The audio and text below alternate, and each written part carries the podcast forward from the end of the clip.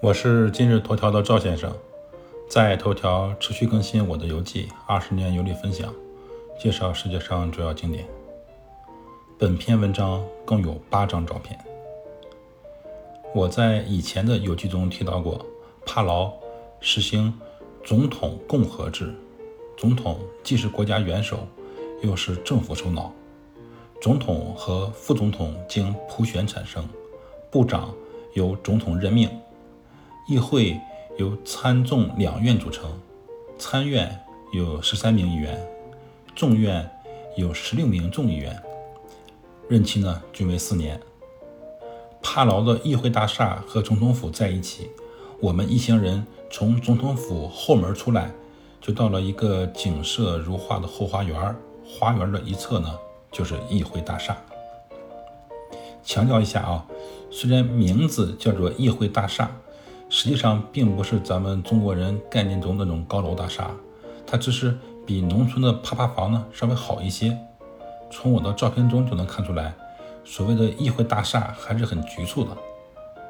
不过我前文提到了，帕劳的参众两院加一起才二十六个议员，要那么大的议会大厦干什么呢？对吧？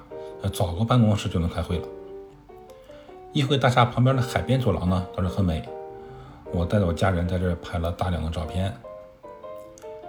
在实行总统制的同时，帕劳还保留酋长制，最高酋长被称为伊贝杜尔，享有等同于总统的声望。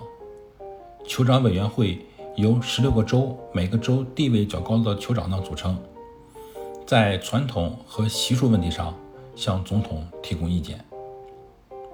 帕劳还有一个。特别值得介绍的人文知识，就是帕劳不久以前还是母系氏族社会，男人不仅需要负责养家，还要管理家务。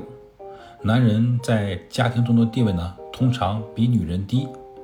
男人打女人是要吃官司坐牢的，女人打男人啥事没有。受气的男人只能躲在会馆里面哭泣，找其他男人倾诉彼此，然后相互疗伤。虽然现在呢已经大为改观，但是还是保留了女性的强势地位。在帕劳政府部部门中呢，女性占有较大比例；在旅游观光局等部门，男性职员就更少了。